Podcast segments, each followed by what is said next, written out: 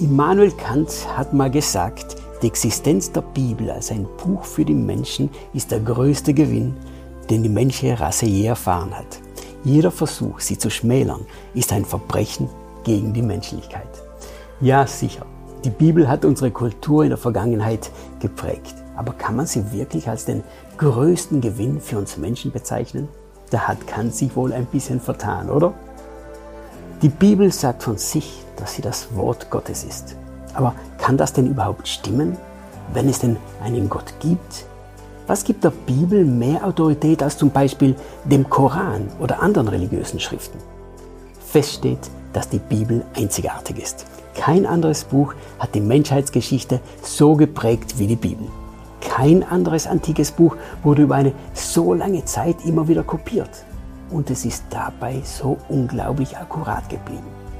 Die Bibel wurde in einer Zeitspanne von 1500 Jahren geschrieben. Über 40 Schreiber in mehr als 40 Generationen und ganz unterschiedlicher Berufe haben sie niedergeschrieben.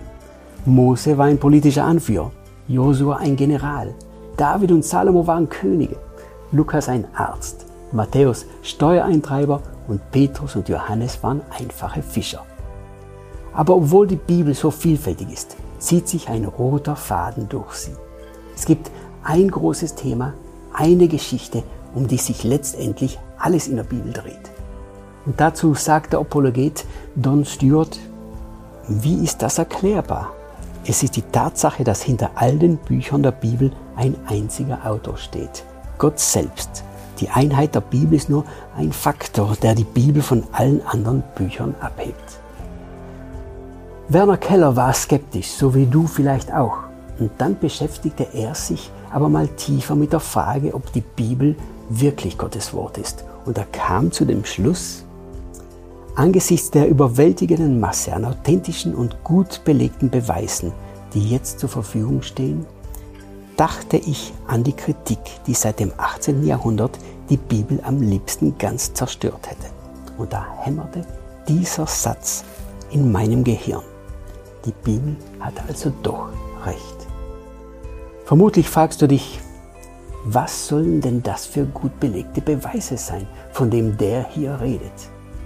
Darum wird es in den nächsten Wochen in unseren Videos gehen. Die Bibel ist also wirklich einzigartig. Es lohnt sich, sich mal näher mit ihr zu beschäftigen. Abonniere also unseren Kanal, wenn du das nicht eh schon mal getan hast. Bleib die nächsten Wochen mit dabei, wenn wir uns anschauen, was dafür spricht, dass die Bibel wirklich Gottes Wort ist. Vielen Dank, dass du dir den My Input Impuls angehört hast. Wenn du mehr wissen willst, geh auf unsere Website myinput.it oder folge uns auf YouTube, Facebook und Instagram.